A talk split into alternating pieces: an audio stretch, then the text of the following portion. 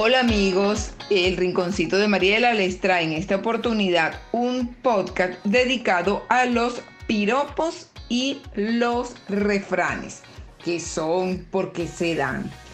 Hace casi ocho siglos, según cuenta la historia, a los honorables miembros de la corte real no se le permitía desbordarse públicamente en pasiones.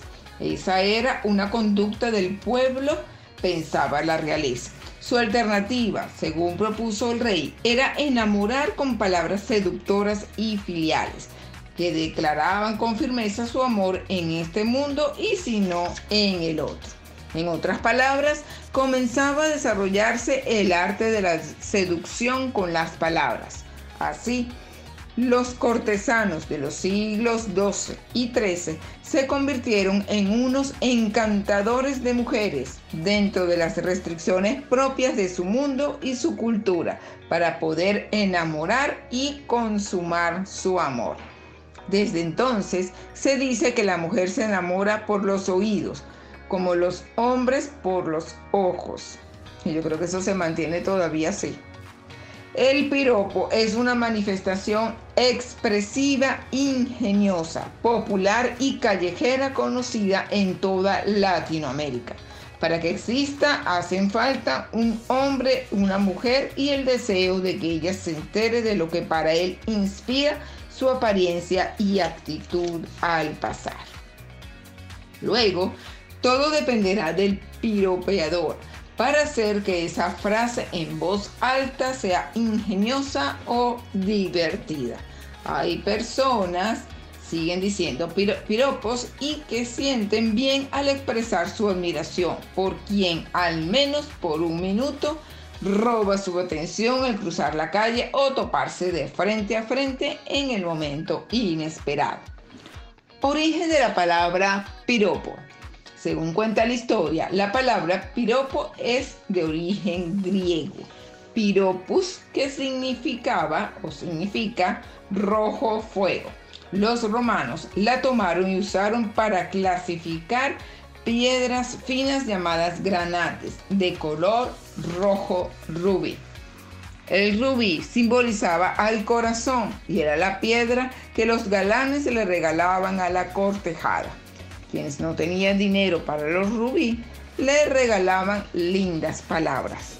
A principios del siglo XVII se usó con frecuencia en tratados y poesías como símbolo de lo brillante y comparándolo con alabanzas para una mujer bonita.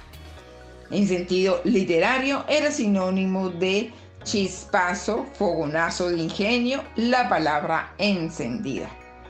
El piropo es callejero, improvisado, ocasional, una costumbre oral y popular.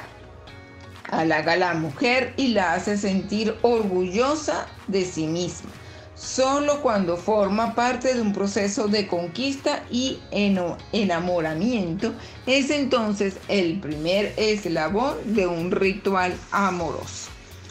El enunciado de estos piropos es el querer algo de alguien con, eh, digamos que como una condición previa a la acción entre el yo y el otro que estructura el enunciado del ser y del hacer. Quisieras que fueses, quisiera ser. Los ejes semánticos giran entre la afirmación y la negación, entre suposiciones contrarias o complementarias.